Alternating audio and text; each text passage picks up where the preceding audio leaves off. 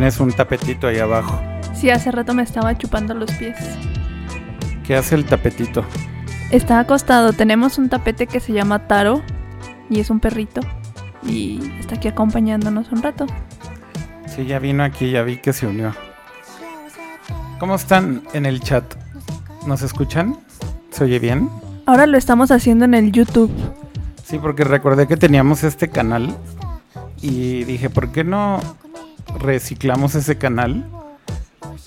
Y después le podemos cambiar el nombre si queremos. Sí, de hecho lo teníamos porque íbamos a...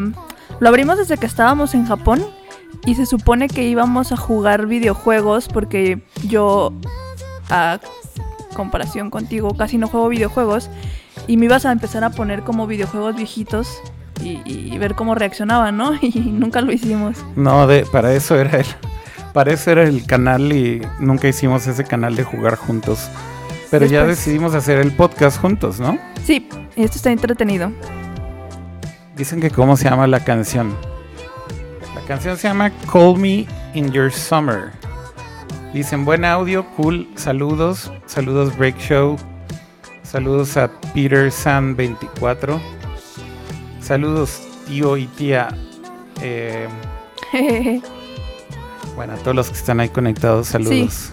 Buenas noches. Déjame pasar un nuevo tweet en lo que tú explicas un poco de qué es este podcast. Ok, bueno, eh, básicamente hablamos de todo y nada. Este es el segundo episodio. El episodio pasado eh, acabamos terminando acerca de fideos japoneses.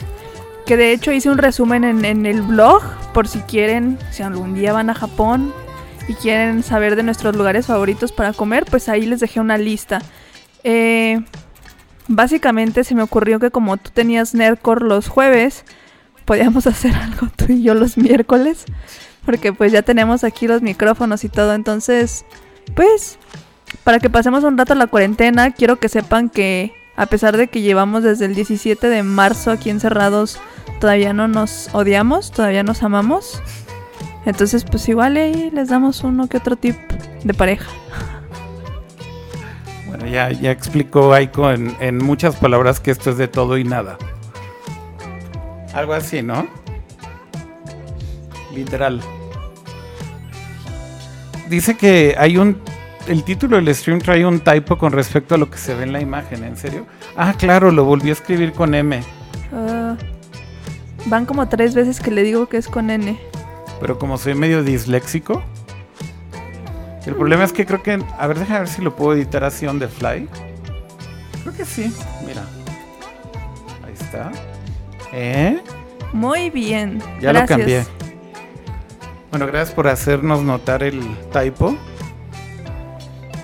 Y dicen que. mm, Que doy las mejores recomendaciones de Sukemen, claro. Eso fue el episodio pasado, ¿ah? Sí. Y este episodio, entonces, ¿de qué vamos a hablar? A ver, según Pues tú. Según yo, Ajá. pues escogí que habláramos un poquito de sushi. O sea, en general, pues, o sea, creo que a la gente le gusta mucho que hablemos de nuestra experiencia en Japón. Y para mí es como muy fácil abordar ese tema desde la perspectiva de la comida, ¿no? O sea, como, como desde el momento en el que te paras a comer un sushi en Japón y, y no tiene nada que ver con el sushi que te comes en México. Ajá. Entonces creo que desde ahí mi, mi visión es como, como lo puedo explicar. Ok. ¿Por qué se oye como un eco en algún lugar? ¿Te fijas? ¿Que se oye como un eco? Eco, eco, eco. Estoy viendo, está muteado en todos lados, pero... Ah, creo que es tu... Se escucha tu iPhone. Ah, junto. Sí, se alcanza a meter ahí el...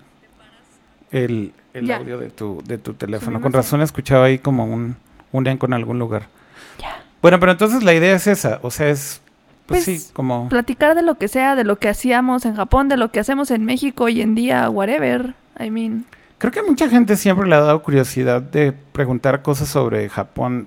Más bien como de cómo es vivir en Japón y ese tipo de cosas, ¿no? Pues sí, generalmente es. En, en mi Instagram es como lo que me preguntan un chorro así de lugares, de cómo son, si es cierto que comen bebés y ese tipo de cosas. Y si se ponen pulpos en la cabeza y eso. y en otros lados también. No, pero en realidad creo que sí podríamos a lo mejor hablar de ese tipo de temas aquí. Sí, mira, dicen que nunca hablas de Japón en Nercorn. Sí, de hecho, de hecho en Nerdcore hay hasta disque una sección de Japón y, y no, nunca, nunca la usamos ya porque nunca hablamos de Japón. No, yo voy a ser la invitada especial. Entonces, y ahí está diciendo Paco Reyes, Japón lo que nunca se habló en Nerdcore y aquí sí. De hecho, sí, creo que podría ser como la excusa perfecta para hablar de Japón en este podcast. A mí, me gustaría, por ejemplo, ahorita que, que dije que va a ser del sushi, que me cuenten así en el chat sus historias de sushi, así como de si ya han ido a Japón o a lugares como de sushi auténtico, que digan así que, ay no, chale, a mí sí me dio, me dio culo probar el pescado crudo, o no me gustó, o sí prefiero el que trae la salsa de chipotle o así. Estaría interesante saber. La verdad es que algo que a mí la gente siempre me pregunta, o como que tienen esa idea, es que soy súper purista del, del sushi, ¿no? Y que si los veo comiéndose un sushi Filadelfia, me voy a espantar muchísimo. Y la verdad es que no, yo soy muy partícipe de que la comida te la comas como te gusta.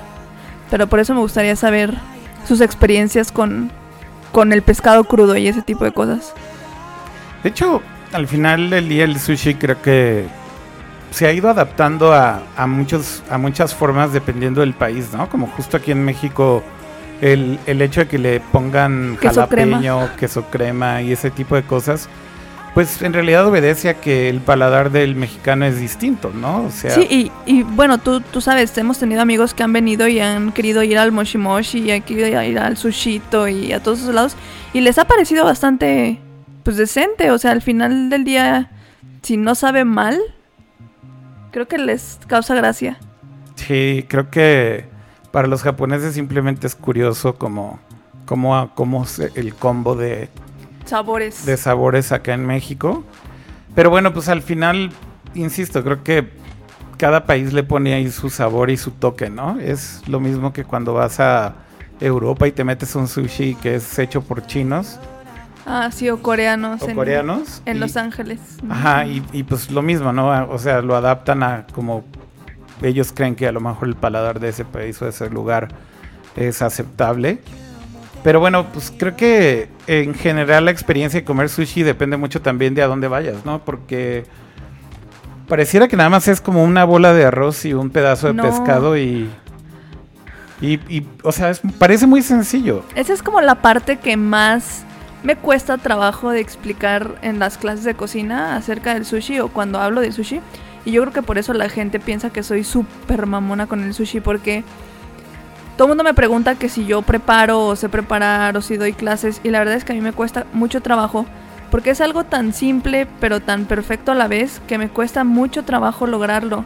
O sea, una buena pieza de sushi que solamente es una bola de arroz y un trozo de pescado tiene que ser así un, un- una conjugación extrema de una perfección para que sepa bien. Mm. Entonces a mí es, es como algo a lo que no me gusta meterme. A mí me gusta echarle salsa de soya, esto, el otro, y que quede rico. Pero hacer algo tan puro y perfecto me da mucho miedo. Es como hacer un bebé. Pero bueno, el, el- el- el tema justo es que puedes ir a un sushi de muy barato, ¿no? Un sushi de ¿qué te gusta? ¿Mil yenes? En Tokio sí, Y- de un standing sushi de los que comes parado Ajá. o de los que son de sushi robot. Bueno, mil yenes ya es muy barato. Creo que yo creo que es más bien como unos dos mil, dos mil quinientos yenes, ¿no? Pues sí, como unos 20 dólares. Ajá. Un buen sushi. ¿Cómo se llama el sushi ese bien famoso que todo el mundo va en Shibuya? Que Al que vamos. no, no, no, uno que es todo robotizado. Ah, el Genki, Genki Sushi. Ese, ese lugar se volvió muy famoso para turistas, ¿va? Sí, de hecho, justamente hace como tres días eh, mi papá me decía que ya no estaba subiendo videos a YouTube. Y me dijo, el último que vi tuyo fue uno que vas al sushi robotizado. Y tengo, tengo un video en mi canal de YouTube donde está... Vamos al Genki. Bien raro. Y comemos sushi de hamburguesa. Ah, sí es cierto. Ey. O sea, está... Eh. Hay, hay muchos mejores sushis turísticos baratos que Genki. Como por ejemplo... Midori. Pero ese creo que se ha vuelto muy famoso más bien con extranjeros que son de Asia. Por, por musiquita.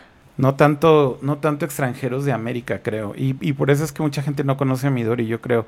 Se los voy a dejar también ahí en el resumen de los hechos. eh, la dirección de Midori. Pero bueno, a ver, explica un poco, eh, por ejemplo, la diferencia de un Genki Sushi y un Midori. O sea, ¿por qué uno es mejor que el otro y, y en qué podríamos decir que uno es mejor que el otro? Bueno, o sea, para empezar las combinaciones, ¿no? Eh, las combinaciones que encuentras en el Genki, insisto, nos tragamos un sushi de hamburguesa que era un pedazo de arroz con un trozo de carne de hamburguesa encima, que pues estaba curioso y lo que sea, pero pues mejor te comes una hamburguesa, ¿no? Y generalmente estas cadenas de sushi ya las hacen como muy robotizados. O sea, de hecho en el fondo tienen máquinas, no tienen personas como haciendo las bolitas de Es- arroz. eso es algo que mucha gente no sabe, pero muchos de estos sushis que son como de kaiten, kaiten es como este esta banda giratoria, ¿no? Ajá. Como Básicamente, básicamente los, los, los nigiris, las bolitas de arroz, las hacen robots. Sí. Y eso es algo que mucha gente piensa que todavía hay, hay como una persona atrás haciéndolo y no es así, ¿no? No, a mí todavía por eso me gusta más como el Midori, que es justamente todavía personas pues haciéndolos a mano, cortando el pescado a mano. Siento que están más frescos, etcétera, etcétera, etcétera. Sigue hablando porque estoy pasando un tweet. Los tweets, no, espérate, algo, algo están diciendo en el, en el chat. Ah, que está muy chido el documental, el perdón, el documental de Giro. Dicen, Tokio comí sushi en un restaurante y mi nigiris de anguila me la dieron con una salsa, pero sabía gasolina. Ay, sí. Dice, igual y ni era para comer. ¿Qué cosa? Que le dieron unos nigiris de anguila con una salsa que sabía horrible. A mí casi no me gusta la anguila, a ti te traba la anguila. A mí me encanta. Ay, no sé. y Después vamos a un sushi rico. Y sabes qué? Algo, algo que me gusta mucho de. Digo, cambiando un poco. De, del sushi es que, por lo menos en Ciudad de México y en Guadalajara, ya puedes encontrar muy buen sushi tradicional japonés. ¿Caro? Pero bueno, Sí. Eh, de- conocemos varios. Sí, conocemos varios, pero hay, de todo, ¿no? O sea, creo que ese es, ese es justo el punto también del sushi, porque, por ejemplo, ahorita que estaban mencionando ahí Giro, Oh, sensei. igual y podríamos contar la experiencia de haber comido en Giro también. Fuimos a Giro porque somos súper fans, a la verdad. Digo, fuimos una vez nada más, Bueno, sí, pero fuimos. pero sí fuimos. Eh, pero el punto creo que es que cuando comes un sushi así y luego comes un sushi, no sé, intermedio y un sushi de kaiten, ¿Te Sí. cambia la vida? Sí, pues no, más bien, o sea, sí puedes apreciar como la diferencia de preparación de, de uno y otro. Es a lo que voy, que aunque parece tan sencillo y que es lo mismo y son los mismos ingredientes y es una bola de arroz con un pedazo de pescado, sí es muy distinto cuando comes un sushi que tiene una preparación como muy sofisticada, ¿no? Es que Taro me está chupando las patas. Y estás haciendo caras y no entiendo por qué. Porque Taro me está lamiendo los pies. Pero, este. Sí, por eso. eh, hay unas. exper- Esta es una recomendación súper personal. Cuando vayan a Tokio o a Japón, si tienen chance, hay unas experiencias en Airbnb que son de cocina. Sí. Se las voy a poner también en el blog. Hay una en especial con un maestro del sushi que se llama Nori. Me da mucha risa porque se llama Nori. Se llama Nori. Sí, nori, eh, el- alga, el alga con la que envuelves el sushi se llama nori, entonces que el señor sea un maestro del sushi se llame nori me da mucha risa. Entonces, ¿No será a propósito? no, no, bueno, a lo mejor sus papás le pusieron así porque ya tenían la tienda de sushi y dijeron, tú te llamarás Nori-san. Anyway, el caso es que eh, ir a ese tipo de experiencias creo que también te ayudan mucho como a entender este tipo de proceso. A mí me, a mí me explotó la, la cabeza cuando tuve mis clases con, con Nori-san porque pues sí me explicaba así de que es que la bolita de arroz tiene que ser perfecta para que sepa y tiene que tener, casi casi me decía, tiene que tener 20 granos de arroz. Y si le sirves a una mujer, tiene que ser una porción más pequeña. Y si le sirves a un hombre, una porción más grande. Y, y te tienes que fijar con qué mano agarra la comida para ponérsela de ese lado de su platito. ¿Y te regañaba el señor Nori? Ah, claro, casi casi sacaba su como um, ventiladorcito y me pegaba. ¿Cómo? Así, chupa, Ah, sí. como con de esos, con un papelito. Ajá. Porque anda aquí Cabosu tan, tan entrometido. No sé. Pero sí, el chef Nori me, me regañaba bastante así. Señor Alga. sí, era el señor Alga. Pero entonces, eh, si tienen oportunidad justo de agarrar un libro, de ir a una experiencia así y entender por qué es tan importante como esa bola de arroz y ese pedazo de pescado. Y aparte, hay un libro muy bueno que yo leí Ajá. una vez que se llama The, The Sushi Economy. Ok. O sea, la economía del sushi. Ajá. Está bien cabrón. ¿Por qué? Te habla acerca de todo, pues, toda la economía que mueve el que los asiáticos coman sushi y la popularidad del sushi que tiene y la cantidad de arroz, la cantidad de pescado, la cantidad de insumos que se mueven todos los días. O sea, es como, ahora que estamos con el tema del petróleo, es como el petróleo. O sea, cuando se abre Tsukiji Market, que es el mercado del mar en las mañanas, las subastas de atún y el precio de mercado que se imponen del día es como muy cruciales para el, para el precio de la comida mundial. Órale. Sí. Entonces, y habla, y habla de qué impacto tiene, por ejemplo, cuando subastan un atún muy caro y cosas así. Exactamente, también habla Y acerca también del, habla de la escasez, ¿no? sí, del impacto que tiene pues la popularidad, ¿no? De, de cómo ya hay un chorro de granjas, cómo de, de atún o de pescado, de cómo se tiene que importar todo porque de repente ya ni siquiera les alcanza a ellos su producción local, tienen que importar este de un chorro de otros países y toda la logística que implica porque como es eh, un alimento muy fresco sale muy caro transportar pescado de México a Japón todos los días.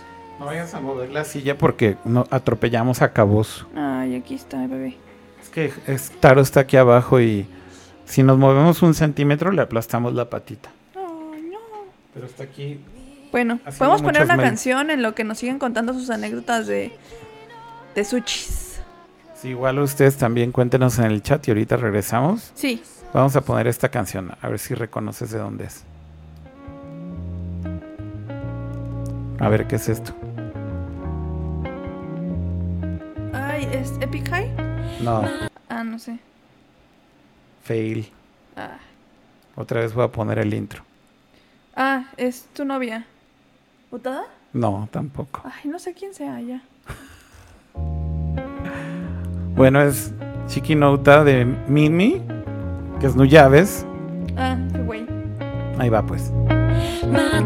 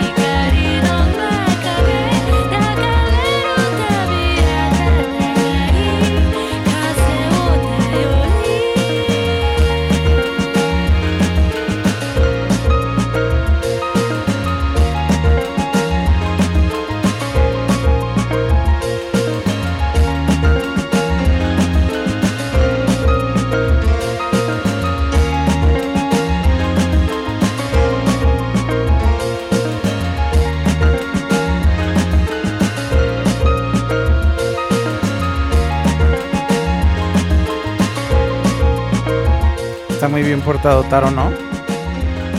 Sí, es un buen perrito streamero. Está aquí abajo, ahí nada más haciéndonos compañía. Muy, muy concentrado en algo, no sé. Eh, mm, bueno, eso fue Shikinouta de Minmi, producido por Nuyaves. Y como bien decían ahí en el chat, efectivamente es del soundtrack de Samurai Champloo. Tú nunca la has visto, ¿va? Partes. Está muy chida. Me estás dejando en evidencia con los otakus. No, o sea, digo, sé que nunca la has visto completa, no, completa pues, nunca la he visto. pero pues deberías, está muy chida, la verdad. Creo que está en alguna plataforma, ¿no? Creo que sí. No, no, no, no ¿Seguro? recuerdo si.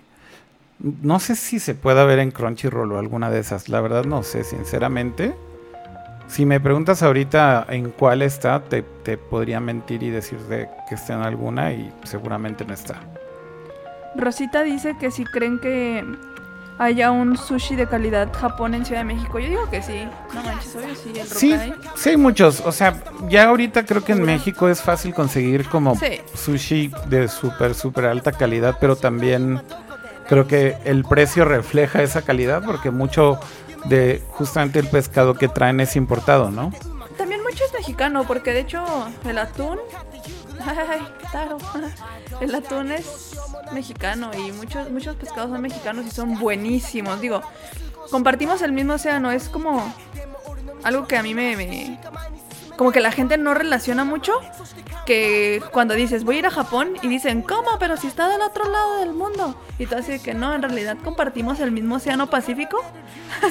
Entonces, eso influye mucho también como en la calidad de pescado que puedes encontrar aquí en México, porque pues a fin del- de, de cuentas es el mismo océano y, tenemos mu- muchos peces que tenían en Japón y- y muy frescos, de muy buena calidad. Sí, pero igual creo que esos sushis que son así súper de alta calidad en México sí son caros, ¿no? Muy. O sea, sí. La neta, digo, o sea, no, no es, No, no es barato. yo creo que, que ¿tres mil por persona? Pues yo creo que hay bueno desde mil por persona. Como unos mil doscientos por persona, yo creo. Y la verdad es que, o sea, al principio obviamente lo, lo primero que puedes decir es madres, o sea, mil por una cena sí es muchísimo dinero, sea como sea que lo veas. Pero, pero creo que justo ahí es en donde empiezas a, a distinguir que de dónde viene el pescado, quién este, lo cortó, cómo lo prepararon, etcétera, etcétera, realmente sí influye en esa calidad. Y pues pagas por lo que te dan, o sea, esencialmente entre mejor calidad tiene, realmente sí te están dando un mejor tipo de pesca, un mejor tipo de pescado, un mejor tipo de atún o lo que sea. Y eventualmente pues sí es este notorio, ¿no? O sea, es como ahorita que decíamos lo de haber ido a, a Giro, que pues la, la verdad es que la gente yo creo que ya después fue ya nada más por el gag del, del, Del documental. del documental, ¿no? Porque se hizo famoso y lo que sea. y ahorita pues ya andan de nenas que ya no aceptan reservaciones, pero... Exacto, por ejemplo, ahorita hoy, hoy, ya hoy en día muchos de estos sushis muy famosos como Giro mismo, ya no- ni siquiera toman reservaciones. Eso básicamente es muy común en Japón que cuando un restaurante se vuelve muy famoso, ya solamente es como Friends and Family, Ajá. o, o los clientes, digamos, como muy cercanos, o, o- o solamente puedes ir si te lleva alguien que ya está como en ese grupo de personas, ¿no? Pero ya no Sí. puedes hablar tú y reservar. Entonces, de hecho, hoy en día, aunque quieras ir a Giro, ya no puedes. No, Eh, De hecho, los redujeron o los quitaron de la guía Michelin justo por eso, porque ya no son un lugar accesible. Y creo que una de las cosas de, de la guía Michelin es que aunque cueste caro, pues tiene que puedes reservar. siendo Ajá, o sea, puedes accesible reservar para y puedes mundo, ir y sin pedos. Ajá. Y como Giro ya no acepta reservaciones si no es más que de clientes cercanos, pues les dijeron, téngale, denos sus estrellas de regreso. Y ya no tiene estrellas. Pues no sé si le quitaron una, le quitaron dos, le quitaron todas. La neta te, te estaría mintiendo. Es algo que no recuerdo con. A ver, pero vamos a hablar primero de antes antes de esa experiencia de Giro porque no hablamos de cuando cuando descubrimos Midori, que Midori es un muy buen lugar que yo decía hace rato antes de la canción que no es tan famoso con extranjeros de América, creo que es muy famoso con extranjeros más bien chinos o de Asia. Ajá. Y es un sushi que también es cadena. Eh, pueden encontrar eh, Yo creo que varios. como cuatro. Sí, como cuatro o cinco en, en Tokio. Y el único problema que tiene ese lugar es que tienes que reservar eh, o, o ir a recoger un boletito. Y esperar como dos horas para comer. Exacto, y esperar un chingo de rato para comer porque está llenísimo siempre. Eh, hay un hack por ahí que es que usas una app que tristemente está en, está en japonés nada más. Ajá. Y bueno, pues si, si te bajas esa app, puedes sacar el ticket desde el, el app, app. Y, y te dice más o menos la hora estimada a la que puedes entrar. Pero manual también se puede, simplemente vas y le preguntas ahí al, al señor de la entrada que cuánto tiempo es la espera, más o menos. Y ya te dice, no, una hora. Ajá, entonces vas, regresas, eh, sacas tu boleto, tonteas una hora y regresas a la hora que te toca comer. Y de hecho, yo creo que las dos sucursales más famosas es el que está en Ginza Y en Shibuya, y el que está en Shibuya, ¿no? El que está en Shibuya está dentro de... un edificio, el Shibuya Market City. No, Mark. Mark Mark, City, Mark Mark City, City. exactamente. El Mark City que está... Es el edificio ese que está como... Pues al lado La- de la estación. Como la, como la calle esa que se llama Dogensaka, que es donde está Ichimaru-kyu. Sí, Eh, esa tienda famosa Central de Bay. moda. Eh, si siguen derecho y, y siguen caminando hacia arriba, básicamente llegan a este como edificio que es un mall y también está conectado con la estación. Y ahí hay un, ahí hay un Midori y pues se dan cuenta luego, luego, porque está llenísimo. O sea, siempre afuera hay yo creo que unas, ¿qué te gusta? 50 personas esperando más o menos. fácil. O sea, sí es de una hora, una hora y media la espera. Muy rico. Hay mucho local, hay mucho japonés. De hecho, creo que todas las veces que hemos ido nos ha tocado como, como que estamos rodeados de japoneses y les causa curiosidad porque siempre nos, nos invitan cosas. O sea, estamos nosotros sentados comiendo, disfrutando nuestro sushi y como que los comensales de al lado pues les da curiosidad que estemos comiendo sushi en un lugar japonés, no tan turístico.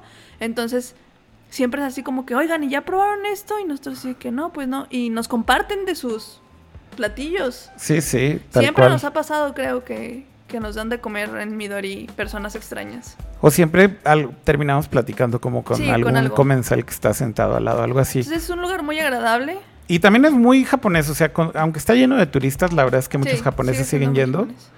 Con todo y todo, yo creo que como todo, pues ya, o sea, los, los turistas terminaron conquistándolo, pero sigue siendo muy japonés. De hecho, también depende mucho al que vayas, ¿no? No sé si te acuerdas cuando fuimos al que está allá para donde vive Ey, Tomoka y Adam. Ajá.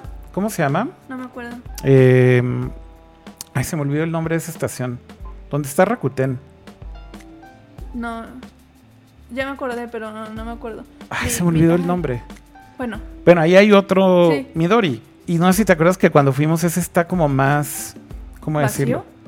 Pues no, no, sí, un poco Sí, más vacío. Y ese sí es muy local, ¿no? Como de, de puros japoneses, más bien. Sí, como de familias de por ahí. Ajá, exactamente.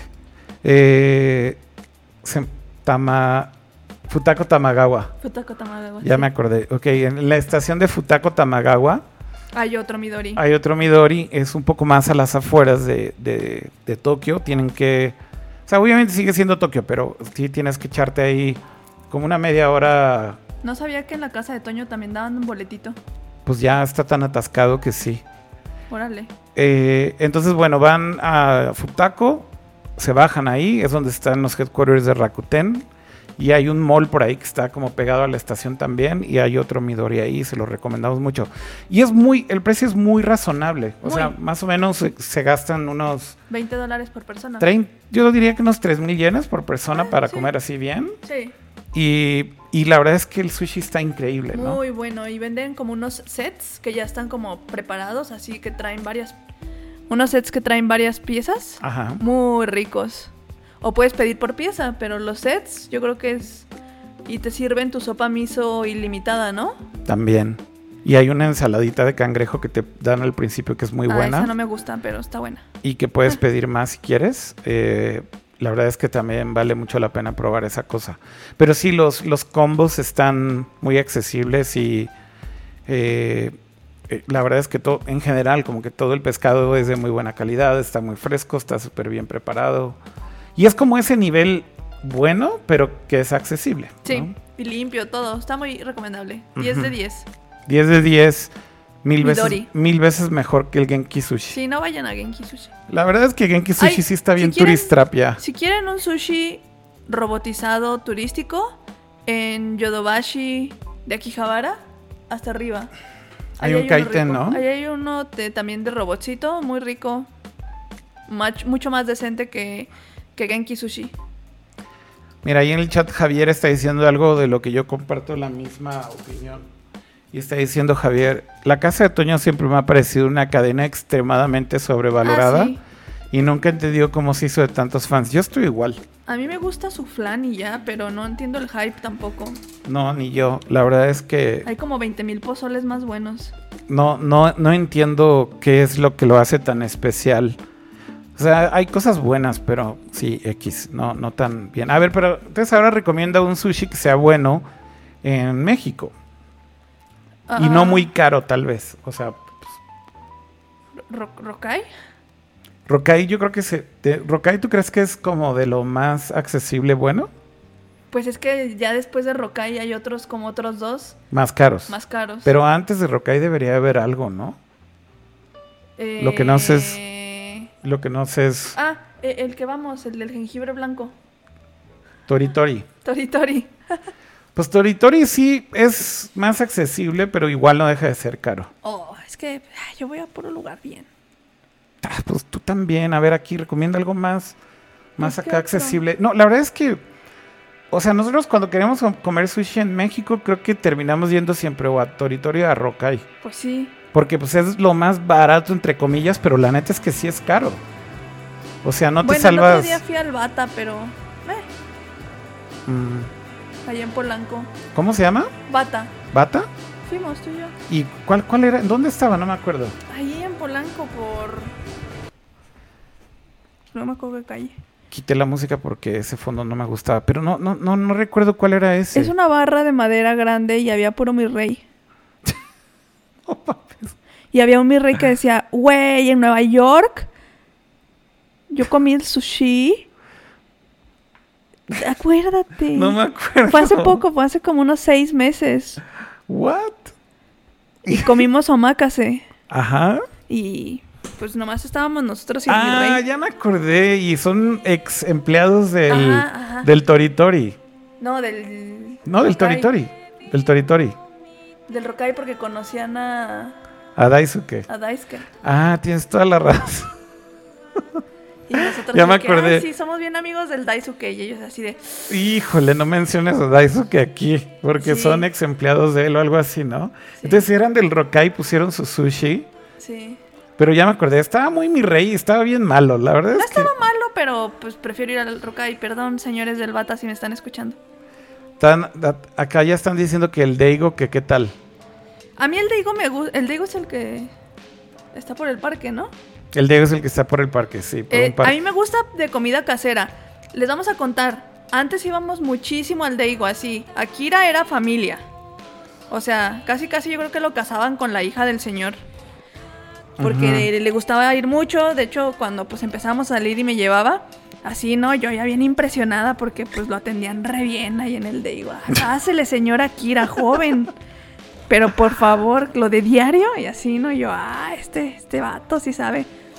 Y muy rico, el sashimi súper fresco, muy rico. Me encantaba ir a comer sashimi ahí. Pero el luego- sukiyaki, súper bueno. Y luego un día vamos Y estuvo malísimo. y estuvo bien malo. Y está todavía el mesero, el, el de, ah, señora Kira, por favor, por acá. Ajá. Y pues nosotros como, pues bueno, Oscar como si lo conoce, pues le comentó, oiga, joven, ¿qué pasó? Hoy no estuvo tan bueno. Y nos comentó que habían vendido como la administración. Que era una pareja de japoneses, eran los dueños originales de ese restaurante y lo vendieron, se lo dejaron a alguien más y pues como que sí decayó Ajá. un poco, ¿no? Entonces, dejamos de ir. Pero ahora nos queda relativamente cerca. Y entonces... Volvió a cambiar contar- de dueños. Les voy a cantar la historia. Yo estaba un día en, en mis clases de cocina que doy en México y así de que la, la, la. Y pues soy bien chismosa. Entonces les empiezo a preguntar así de que, ¿y tú qué? ¿Qué haces? ¿A qué te dedicas? ¿Cómo te enteraste de la clase? Y así. Entonces una chava me dice, ah, es que me gusta mucho la comida japonesa. Yo soy también mitad japonesa, no sé qué. Y mi hermano es el dueño del Deigo. Y yo así de, "¿Ah, ¿el malo? Ah. Y me dice, no, eran los dueños, la pareja japonesa. Luego lo vendieron, se hizo medio malo y ahora lo tiene mi hermano. Y dije, bueno, voy a volver a ir. Ahora que una de mis alumnas, pues ahí tiene participación. ¿Y volviste a ir? Pues fuimos, fuimos un día a comer y comimos un set de lunch. Y estaba muy bueno. Estaba no comí mejor. sushi ni nada. Pero el set de comida, tú comiste un tonkatsu, me parece, y Sí. yo también, algo así. Estaba muy sabroso, muy casero, pero no estaba barato. Recuerdo que el set de comida con tu sopa, tu arroz y todo eso, nos salió como en 350 pesos. Ajá. O sea, para hacer una comida, está mucho mejor el lugar este al que vamos, donde tienen el- la televisión japonesa, los canales. Ah, ese está bien bonito y bien local y bien de japoneses, pero está perdido ahí en medio de la nada, ¿no? En Mazarik. Pues a una cuadra de Mazarik, pero está como bien escondido. Ahorita no me acuerdo el nombre, pero lo tenemos bookmarkeado. Se los voy a poner también en las recomendaciones. Ese lugar es muy rico porque es como muy casero. Es casero. Preparan comida todos los días como bien casera. Y literal es como comida corrida, hagan de cuenta. Entonces es una te fondita Sirven... Ah, es una fondita. Y te japonesa. sirven tu arroz, tu sopa miso y un guisado o dos guisados japoneses. Y cuesta creo que 80 pesos. Sí, es muy, muy, muy barato. Es una comida económica japonesa súper rica. Pero no me acuerdo del nombre. Y obviamente cero fancy ni nada. O sea, hay unas mesitas ahí ya, te sientas, te atienden ellos y son bien buena onda los señores.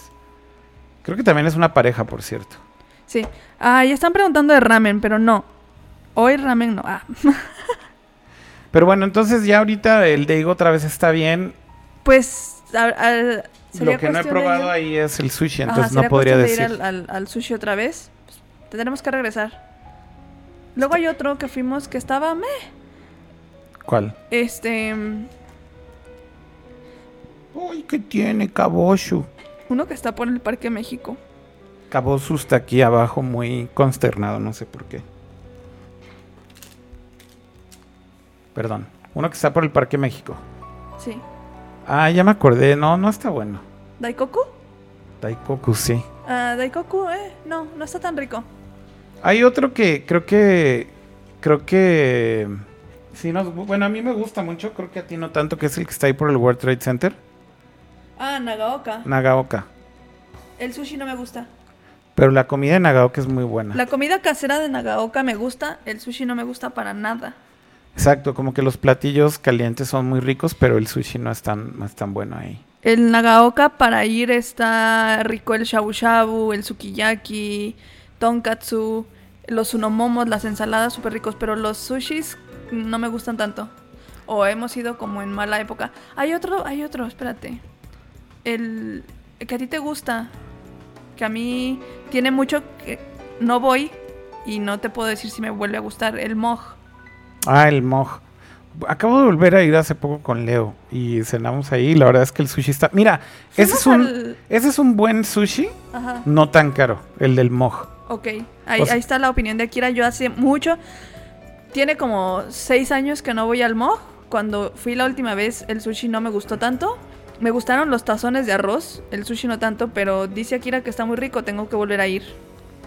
Bueno, el, el, el, el moj eh, lo movieron del lugar. Ah, Antes estaba ahí en Álvaro Obregón y ahora lo movieron como otra calle ahí cerquita.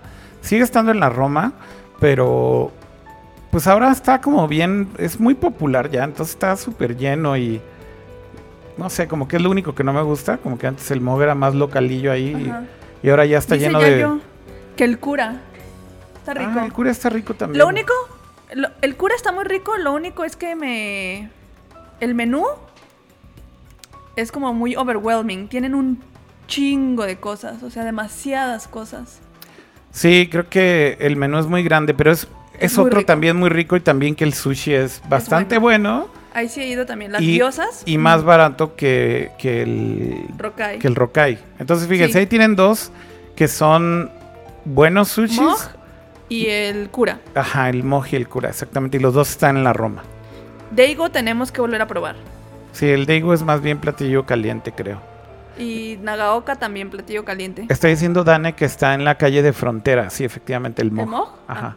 Y abrieron un... Y el otro, el que estamos diciendo, el Izakaya, el, cura, está en Colima. Exacto. I know, cause I know. You know, because you know. Pues ¿Vamos a bueno, otra rola? sí, igual y sí. Pues estoy buscando aquí en mis favoritas qué, qué- qué podemos poner así. Como también como japonesoide. Ah, shiranayo. Vamos a ver si encuentro algo aquí. No sale nada. ¿Por qué no sale nada? Pon autada. Nunca Ponemos- falla. ¿Ponemos autada? Hi. A ver, espera, entonces. Creo que tengo que ir acá arriba.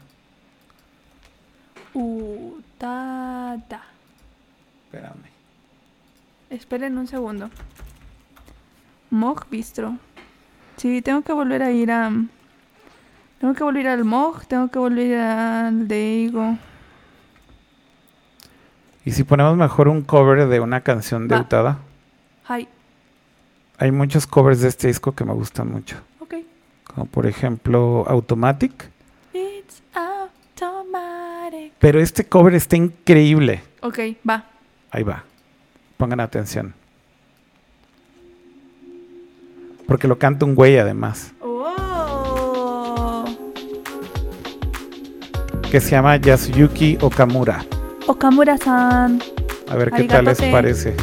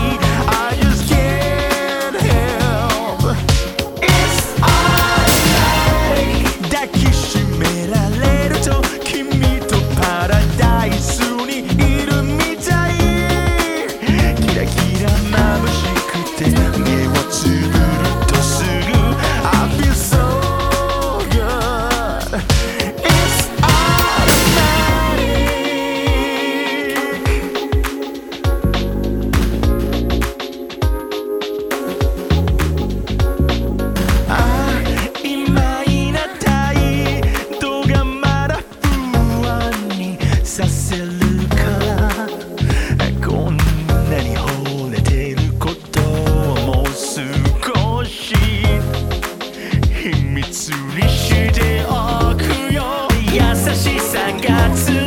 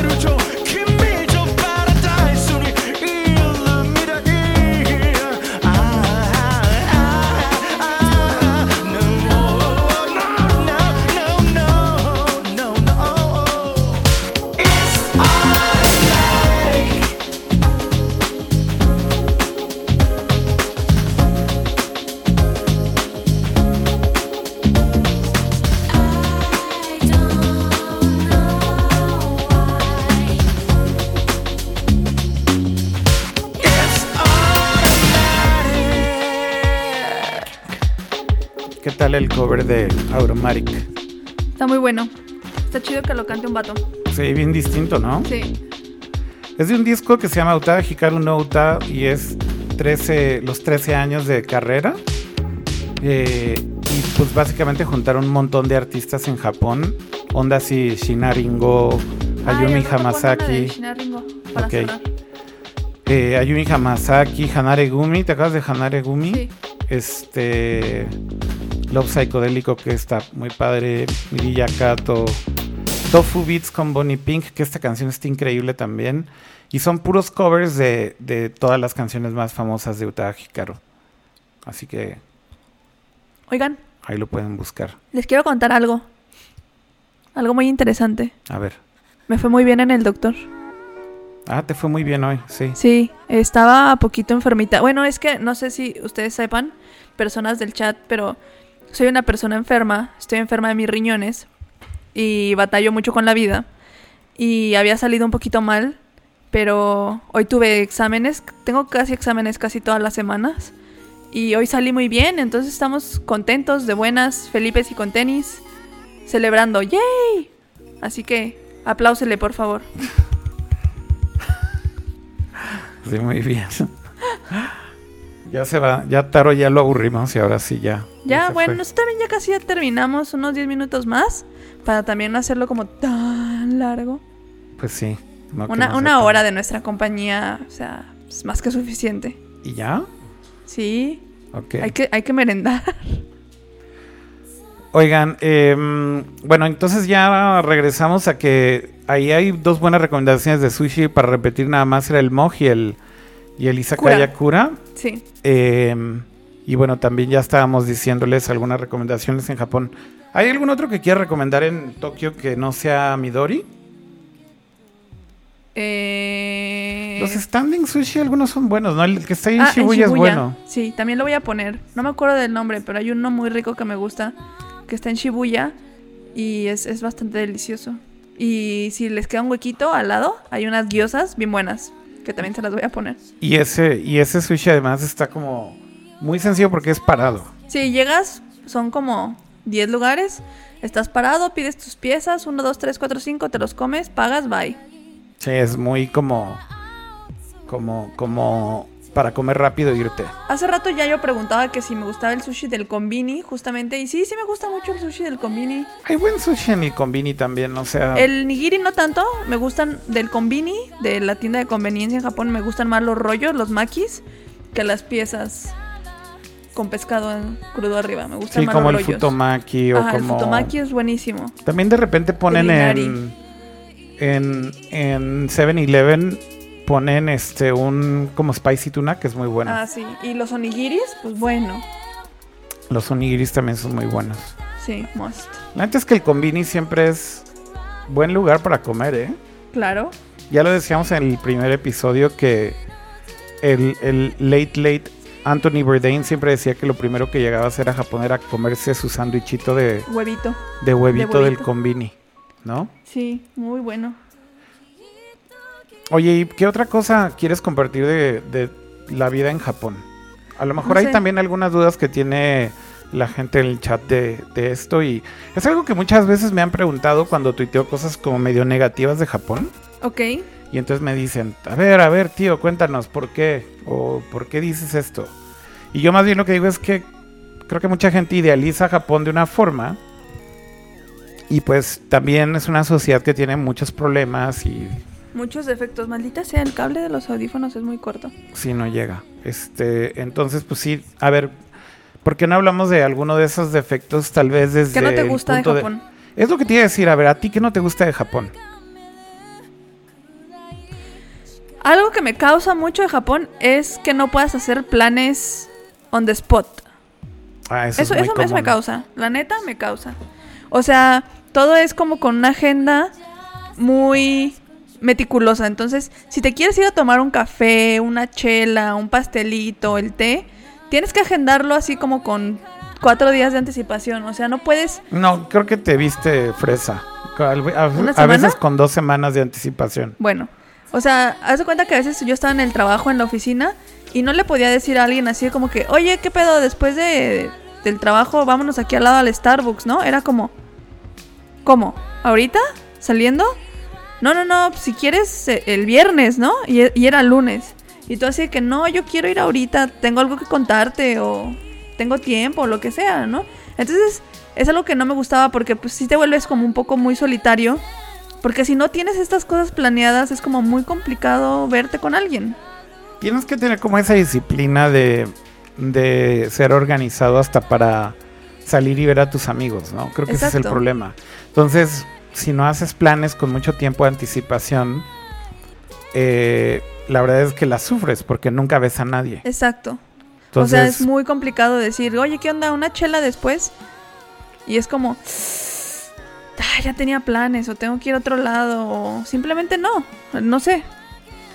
sí, eso creo que es muy común y mucha gente que ha vivido en Japón como que cuenta de eso y dicen Y sobre todo que cuando eres trabajo. extranjero, cuando eres mexicano y pues tú sabes que aquí en México de repente, ¿qué onda? Este, salió tal película, vamos al cine. Ah, Simón, ¿qué onda? ¿Quién compra los boletos? Ah, yo, Simón, ahí nos vemos al rato.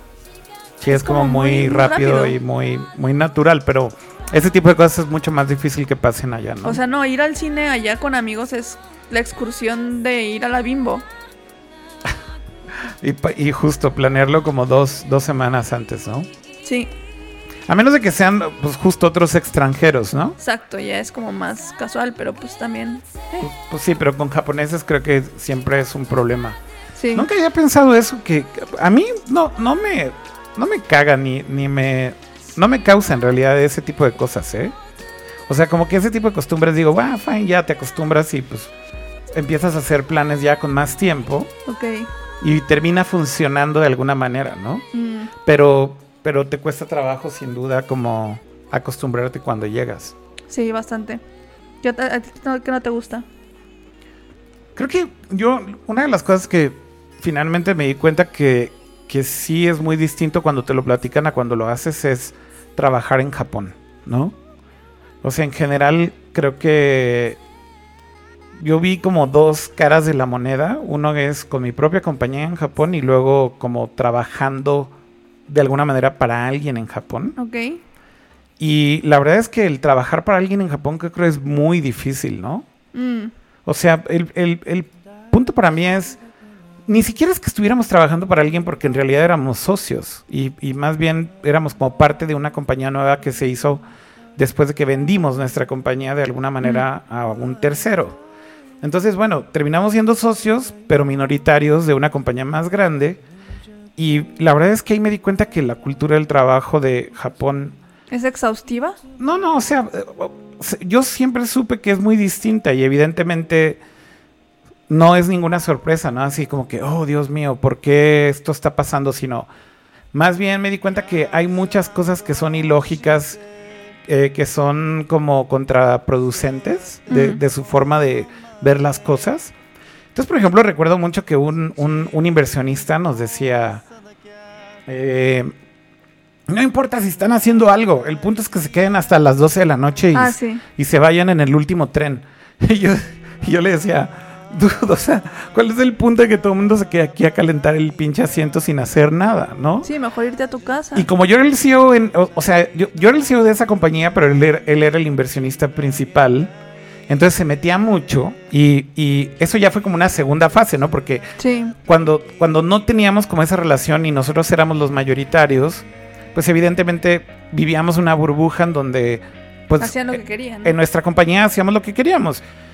Y la verdad es que teníamos buena, buena eh, disciplina de trabajo, Sí, claro. pero también la verdad es que balanceábamos mucho las cosas y le decíamos a la mitad de los ingenieros eran japoneses, la mitad eran mexicanos y éramos como muy de, oigan, pues, o sea, si llegamos al deadline y al milestone, ya, o sea, ahí muere. Váyanse a su casa. sí. Váyanse a sus casas y no tienen que estar aquí sentados calentando el asiento.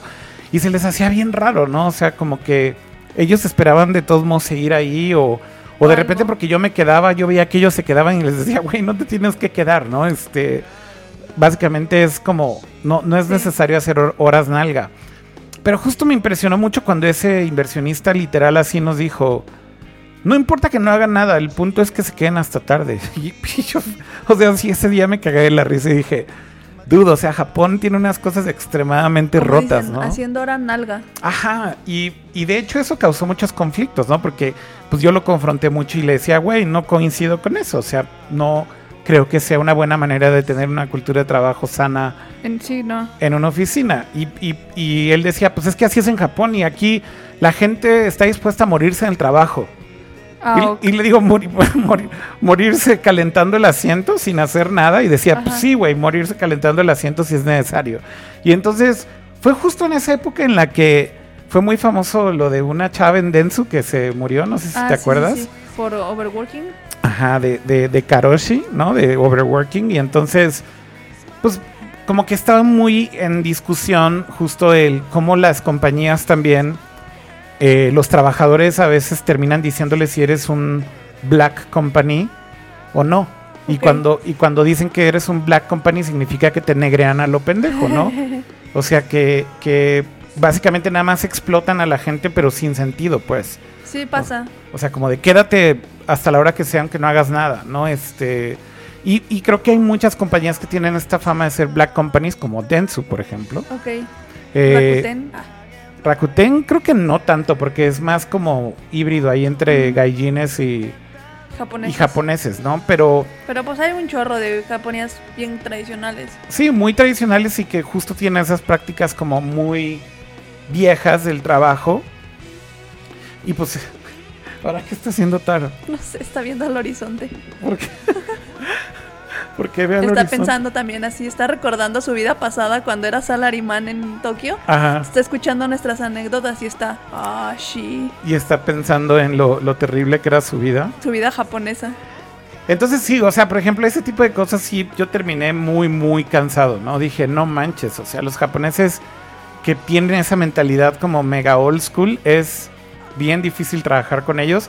Y además no deja nada bueno, o sea, No. es contraproducente para la gente. Por eso la gente termina súper burnout y deprimida y cansada de sus trabajos y sin querer hacer nada, ¿no? Eh, ¿Por qué? Porque pues, los explotan a lo tonto, creo. Esa es, esa es un poco la, la conclusión. Pero bueno, esa es una cosa que, que definitivamente no me, no me gusta absolutamente nada, ¿no? Dice Dani que si se ve reflejado en los sueldos. No, porque no te, te, pagan lo mismo. te pagan lo No te mismo. pagan horas extras. Hay compañías que sí te pagan horas extras, pero tienen un límite. Sí. Entonces, por ejemplo, te dicen, quédate porque necesitas trabajar hora- horas extras. Y entonces la gente dice, puta, pues ok. Pero, Pero nada más, te pagan nada, una o pero Lo dos. haces, lo haces como por amor al arte. O sea, literal te quedas porque el jefe se queda o porque se ve bien quedarte. y irte y- y después ya, y del entonces jefe. Como, como es tu responsabilidad o es tu trabajo o, o eso, no, no se ve reflejado en tu sueldo. Y además te digo que tiene un límite las horas extras Sí. que te pagan, ¿no? Como por ejemplo, la gran mayoría de las compañías te terminan pagando nada más como un par de horas extras por día. Sí, Pero si tú te quedaste cuatro horas extras, pues bien, gracias, ¿no? sí, sí, Este, sí. Nomás te pagan una, ¿no? Ajá, y, y eso es como. Cada compañía depende del contrato y la ley es como bien rara en ese Yo tenía sentido. muchos compañeros que les encantaba llegar temprano y llegaban a la oficina a dormirse, o sea... Y yo era, pues, ¿para qué te llegas a dormir aquí? ¿Y qué decían como todos los demás? ¿O como eran japoneses? Sí, pues nada. Que también eso es algo curioso, ¿no? el dormirse en el trabajo dicen que, o sea, mucha gente dice que es como bien visto en Japón. A veces. Porque Y- quiere decir que estás cansado de tanto trabajar. Exacto. Y de hecho, por ejemplo, nosotros teníamos un Sí. empleado que siempre se tomaba su siesta, ¿no? Sí, terminaba de comer y... Se echaba su jeta y luego ya regresaba y ya se ponía a darle, ¿no? Y entonces como que ese tipo de cosas, vivirlas, no es lo mismo cuando te las platican y justo de repente ya platicábamos con ellos y les decíamos, oye, ¿y eso como que está bien visto aquí? Y decían, Traba cuando trabajas mucho y estás cansado, pues la, la compañía dice, ah, está bien, te puedes dormir en el trabajo. Pero por ejemplo, si llegas en la mañana temprano y te jeteas, como que ahí sí no encuentro Sí, cuál no. es la lógica de llegar temprano a, a- a dormirte. O sea, eso sí no tiene mucho sentido. No. Pero bueno, pues son cosas distintas, definitivamente. Yo creo que depende también de la compañía donde trabajes, ¿no? Conozco muchos ingenieros que últimamente se han ido a Japón, sobre todo mexicanos. Eh, y hay de todo, ¿no? O sea, por ejemplo, los que se van a Rakuten terminan cagados después de un año Un año.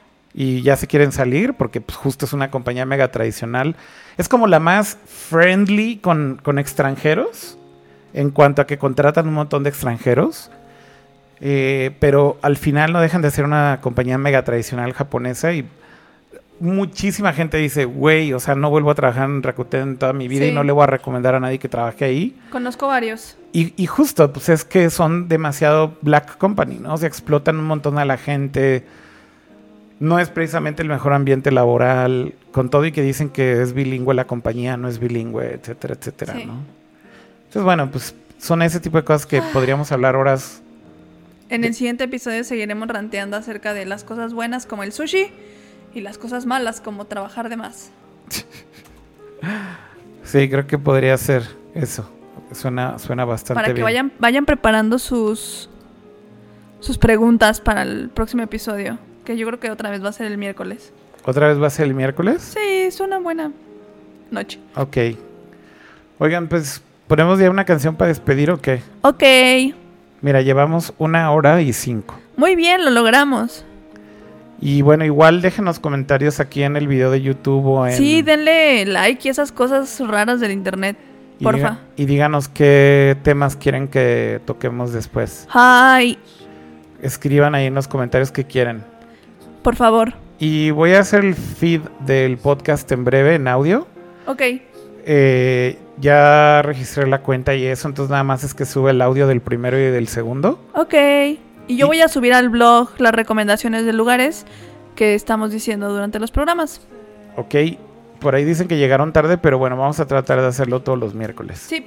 Y, sí, y dejarlo grabado. Bueno, ahora sí vamos a cerrar con una canción de Utada Hikaru cantada por ella. Hi. Ya que habíamos puesto una de Utada Hikaru antes, Ok.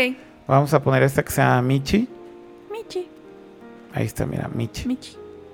¿Te acuerdas de esa canción? No. En cuanto la escuches te vas a acordar. Ok, veamos. Bueno, cuídense mucho. Bye. Descansen. Mantengan su sana distancia y sigan en sus casas los que puedan. Y olviden, su sonrisa es suya. Que nadie se las quite. Bárbara de Regil. No entiendo nada de esas Te tengo que poner ese video, Akira. Ok, bueno. Ahí va, Michi. Ah, ya. Adiós.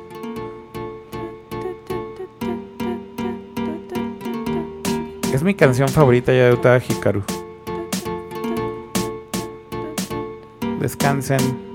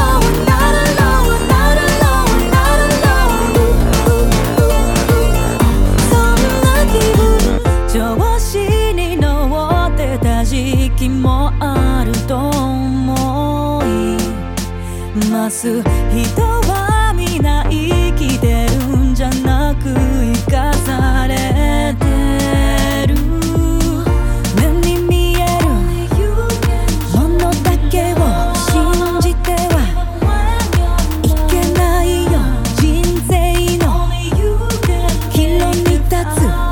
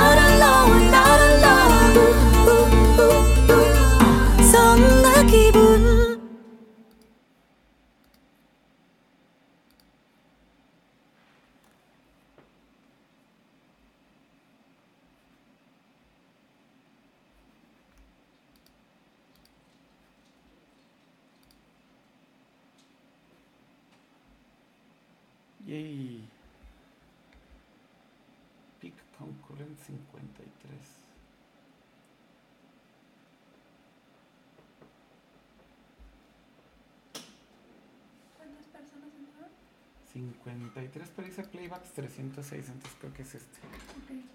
Sí. Estuvo bien. Ah, mira, y acá lo que tengo que hacer es parar de grabar el